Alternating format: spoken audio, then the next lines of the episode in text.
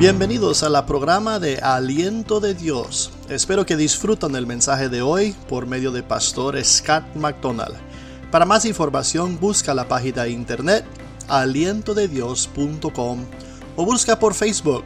Busca nada más por Iglesia Aliento de Dios. Hola amigos y bienvenidos a la programa de hoy. Yo soy Pastor Scott McDonald de la Iglesia Aliento de Dios y hoy tengo un mensaje muy especial para todos nosotros que ya creemos en Jesucristo, que ya hemos aceptado al Señor como nuestro Salvador. Hoy voy a hablar acerca del gozo del Señor, del gozo del Señor, que todos debemos de andar en gozo, con alegría en nuestras vidas. Sí, yo sé que todos nosotros hemos pasado y estamos pasando pruebas y cosas en la vida. Pero quiero decirle y quiero declarar hoy que no importa qué lo que estamos pasando, no importa qué prueba que estamos pasando, podemos caminar en el gozo del Señor que es por medio de Cristo Jesús. El gozo que está dentro de nosotros siempre puede estar porque ese gozo no, no está ahí porque estamos tratando de hacerlo. No, el gozo está ahí y el gozo está en nuestros corazones por medio de lo que Dios hizo ahí. Es por medio del Espíritu Santo. Y podemos caminar en victoria con gozo y no importa la prueba. Que, que, estamos pasando, lo podemos pasar con el gozo del Señor. Vamos a ver cómo se puede hacer esto, porque podemos ver en mi propia vida, en otras vidas, que hay pruebas, hay pruebas grandes y graves. Yo nada más hace una semana estuve en el funeral de mi, de mi primo más mayor y él murió, murió por una causa de pues un poco feo y toda la familia estaba triste, estaba pasando una prueba un poco grande, pero en medio de la prueba tenemos la aseguranza, tenemos esas cosas en nuestros corazones que Dios ha puesto ahí, esas verdades, esa salvación, esa motivación de Él que nos da el gozo para pasar a las pruebas. Hasta Pablo, vamos a leer más adelante como Pablo, estaba encarcelado estaba en el preso, lo estaban pegando, golpeando y, y lastimando. Y él, mientras que él estaba encarcelado, él estaba hablando acerca del gozo del Señor. Entonces, el gozo del Señor es una cosa que, que no, no, vamos a, nada más tratar de tener. No, el gozo del Señor viene por una actitud de nosotros cuando nosotros ponemos la mirada en Jesucristo. Vamos a ver cómo puede esto puede pasar, porque para gente que no tiene a Jesucristo en su corazón, es cosa, una cosa un poco raro que podemos caminar en gozo aunque hay pruebas. Hemos visto, yo tras de los años he visto gente que, que parece que en ninguna parte de su vida han tenido una sonrisa o no han caminado en gozo. Y, me pongo casi triste para ver esa gente porque no pueden entender lo que podemos tener por la gracia o por el poder de Jesucristo.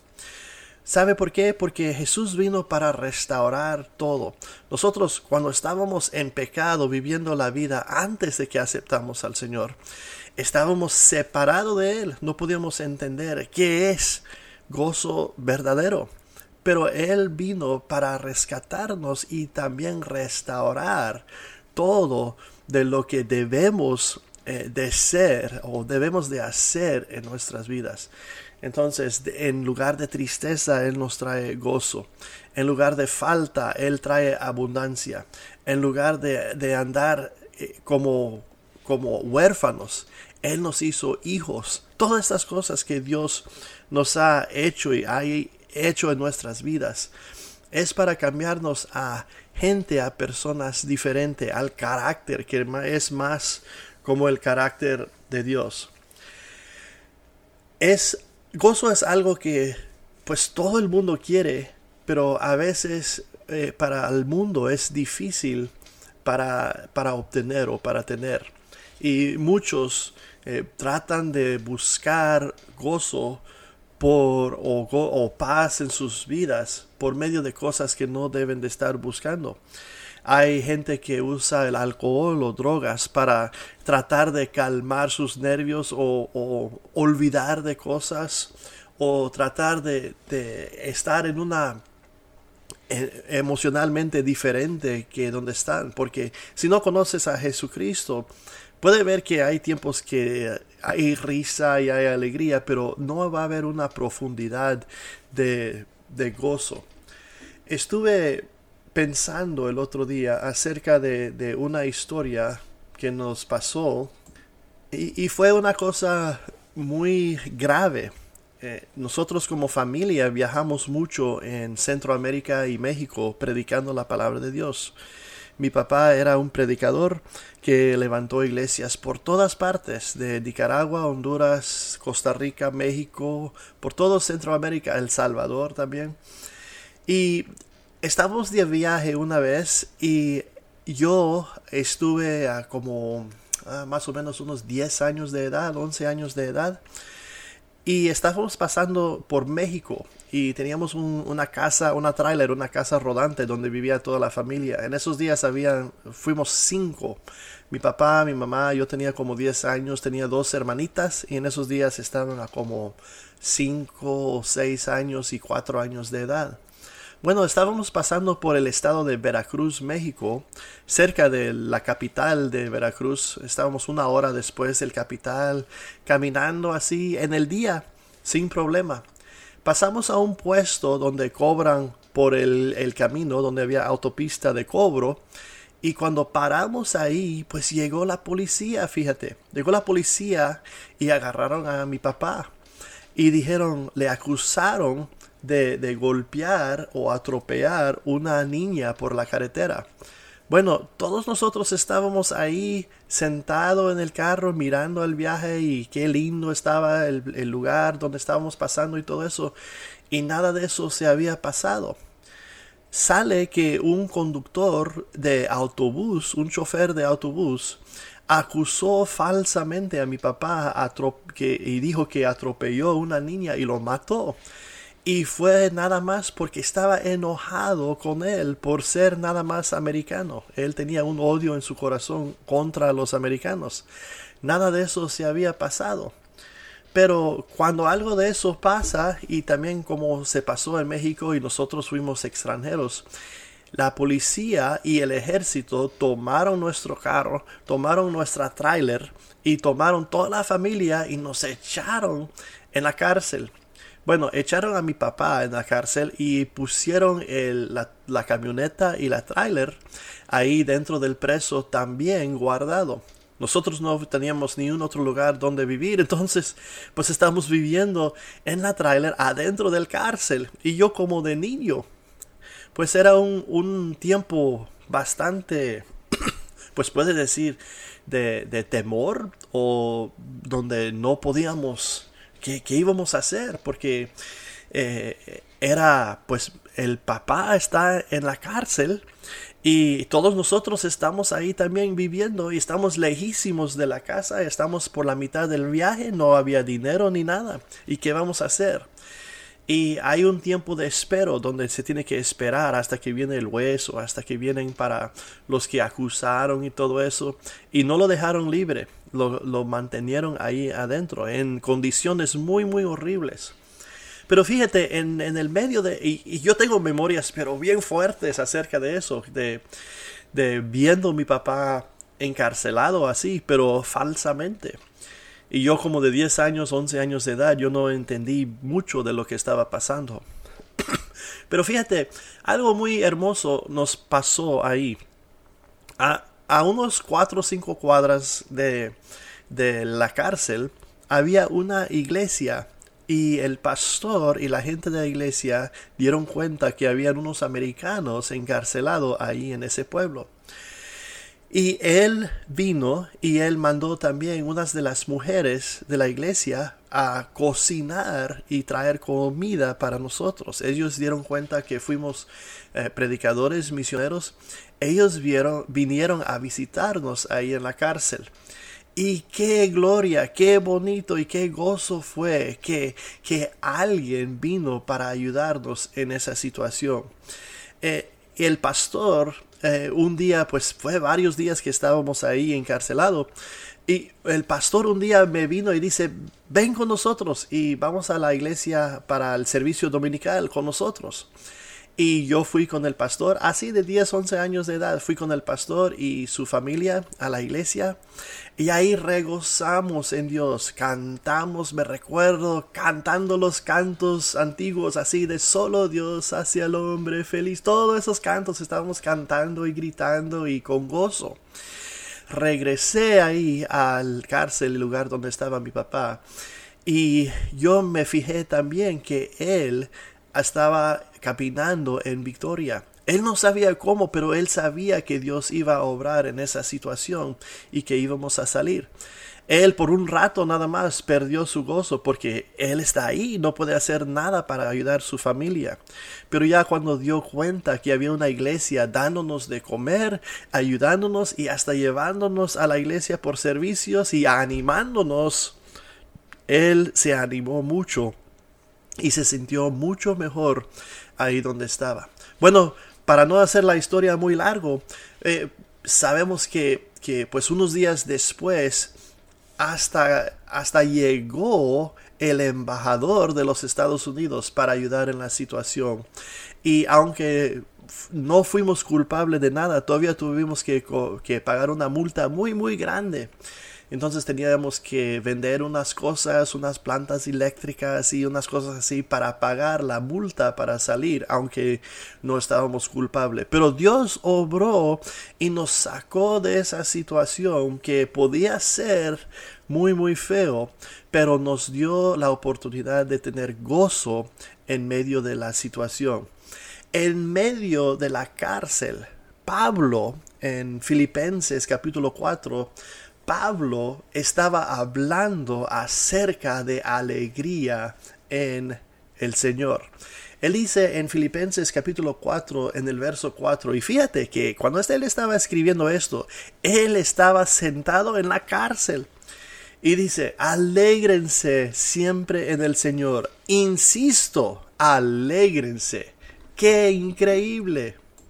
Quedando ahí en ese pensamiento por un momento, en Filipenses, fíjate que dice en Gálatas capítulo 5. En Gálatas 5 habla acerca del fruto del Espíritu, los frutos que vamos a demostrar luego y después que aceptamos al Señor.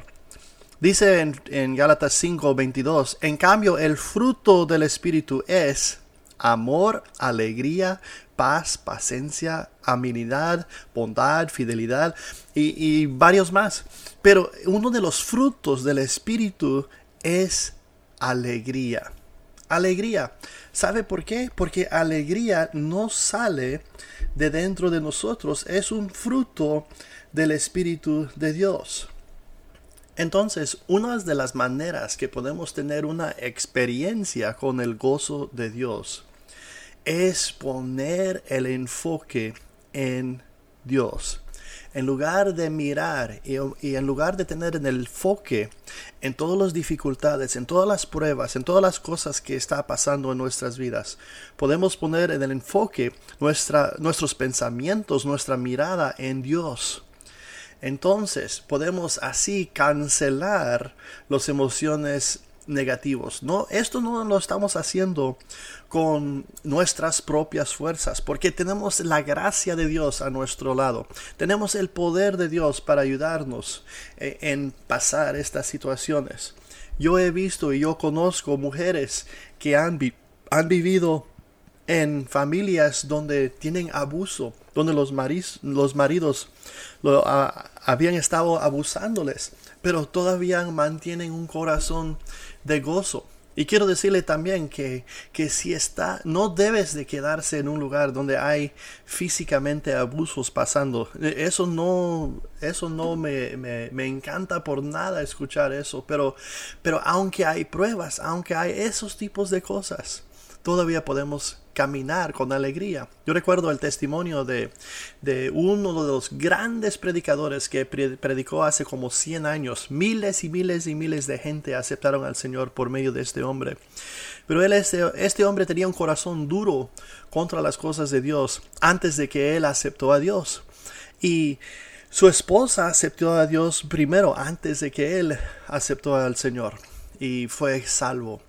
Y su esposa quería salir a ir a la iglesia y estaba regozando con los otros hermanos y hermanas que estaban en la iglesia. Pero él se enojaba bien feo cada vez que ella salía para ir a la iglesia. Una vez ella salió en la tarde, domingo en la tarde, para ir al servicio, y cuando ella regresó a la casa, estaba frío ese día, e, él se había puesto candado a la puerta para que ella no podía entrar a la casa. ¿Y sabe qué hizo la señora? La, la esposa quedó ahí enfrente de la puerta toda la noche durmió afuera de la casa, enfrente de la puerta, porque su marido no lo dejaba entrar porque había ido a la iglesia. Cuando levantó el sol, cuando en la mañana del próximo día, él fue a abrir la puerta y sabe qué? En lugar de meterse a la casa ella con pues enojada y golpeando y todo eso, entró a la casa con alegría y con gozo y hizo un desayuno muy grande por su marido que lo estaba abusando así. ¿Sabe qué pasó? Por medio de esos actos de amor, esos actos que estaba lleno de amor y de gozo, porque ella en verdad llevaba la paz de Dios, ella en verdad llevaba el gozo del Señor dentro de ella. Él vio una diferencia en ella y en pocos días él entregó su vida a Jesucristo. Él aceptó al Señor como su Salvador y ¿sabe qué pasó? Se convirtió en ser uno de los predicadores más grandes que hemos visto en los últimos 100 años. Poca gente alcanzó más que él, poca gente ha visto más milagros que ese hombre. Ese hombre se llamaba Smith Wigglesworth y fue un gran hombre de fe que nos enseñó mucho de fe. Pero todo ese ministerio, todo lo que pasó en su vida, pasó por medio de su esposa, que en realidad, en verdad, ella llevó el gozo y el paz del Señor. Regresando otra vez a Filipenses, hay mucho que podemos entender acerca de, de gozo. Pablo, como dije antes, escribió este libro cuando él estaba encarcelado, estaba en el preso. Entonces, e, él tenía que saber qué era el gozo real o gozo de verdad, porque él estaba en una situación fea, pero todavía estaba hablando acerca que, que tienes que llevar el gozo del Señor.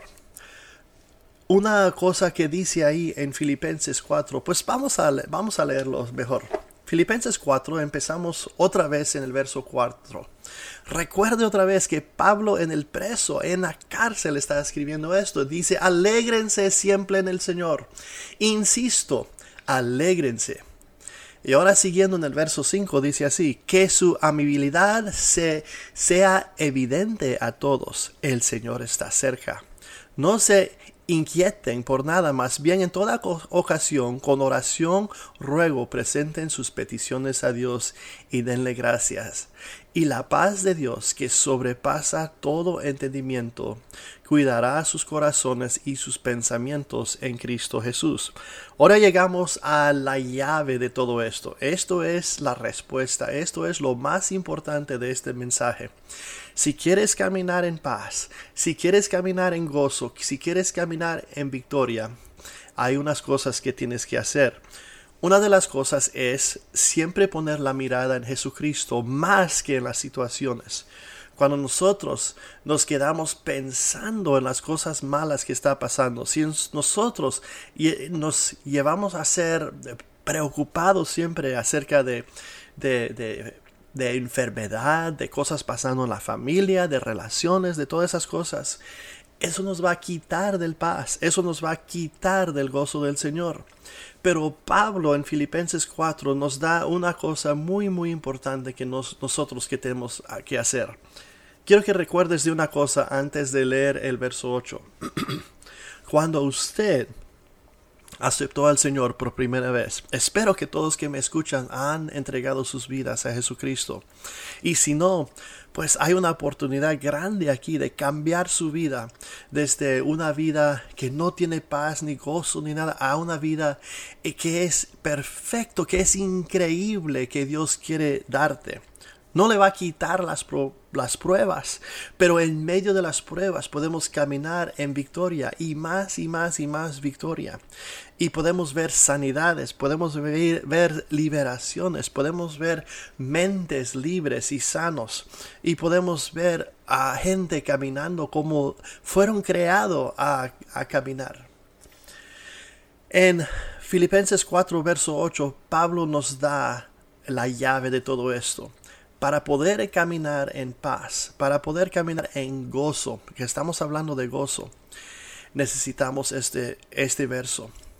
Por último, hermanos, él está hablando acerca de qué debemos de pensar.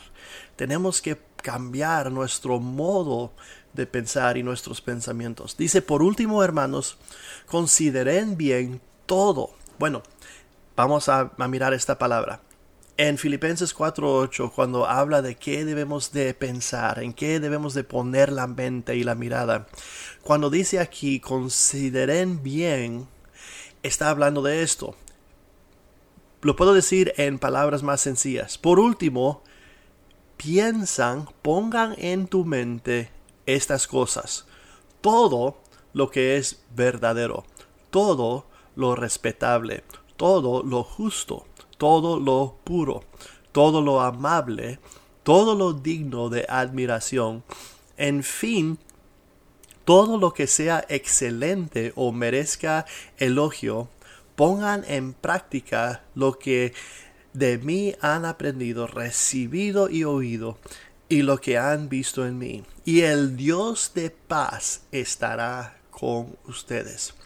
Recuerden el verso 4, dice, alégrense en el Señor. Y insisto, alégrense. Pero ¿cómo podemos hacer eso? Con estos puntos tan preciosos. Es un, es un verso grande que podemos poner de memoria. Filipenses 4, 8. ¿En qué debemos de poner la mente? Aquí tenemos un dicho en los Estados Unidos que, que, que pensamientos apestosos te puede derrumbar tu vida. Y es la verdad exactamente.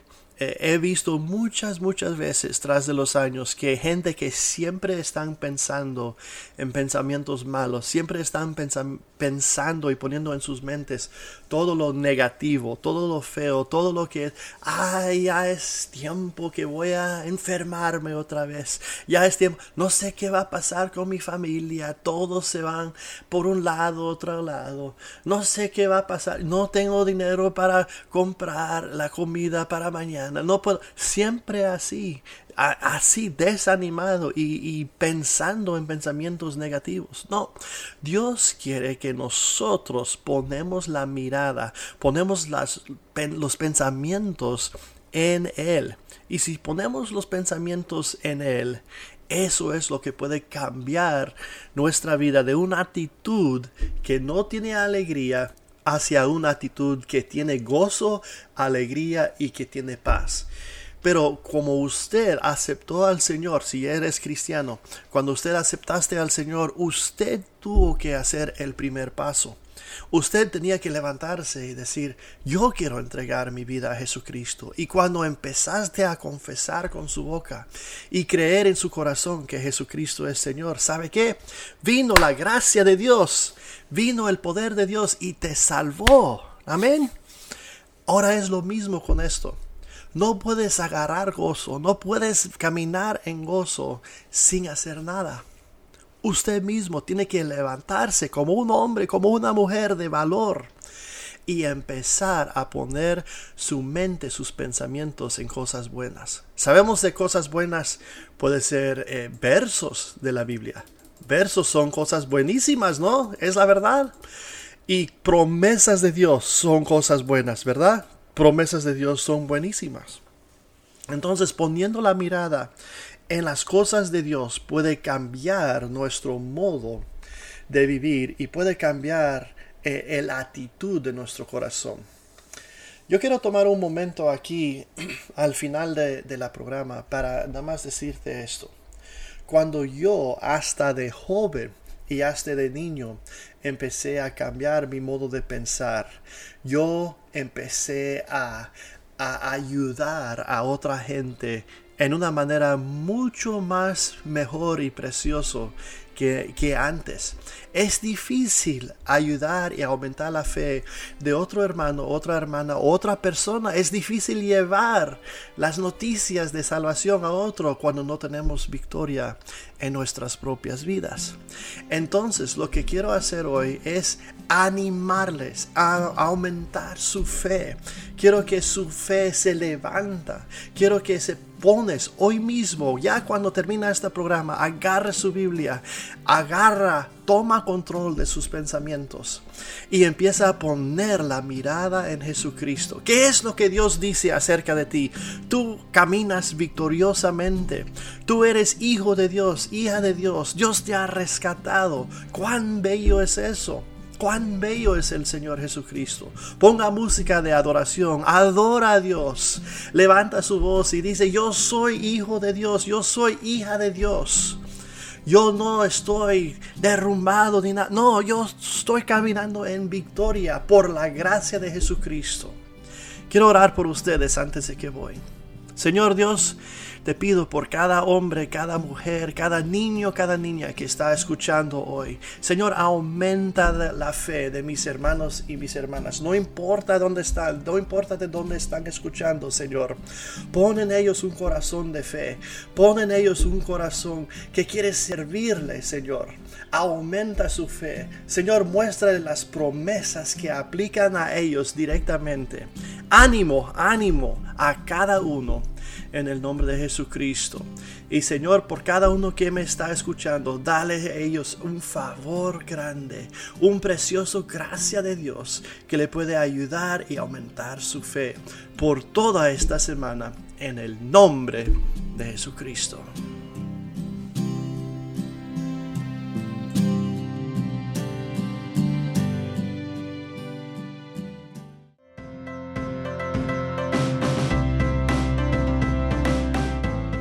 Gracias por escuchar la programa de hoy. Para más información busca la página de internet alientodedios.com alientodedios.com o búscanos en la Facebook.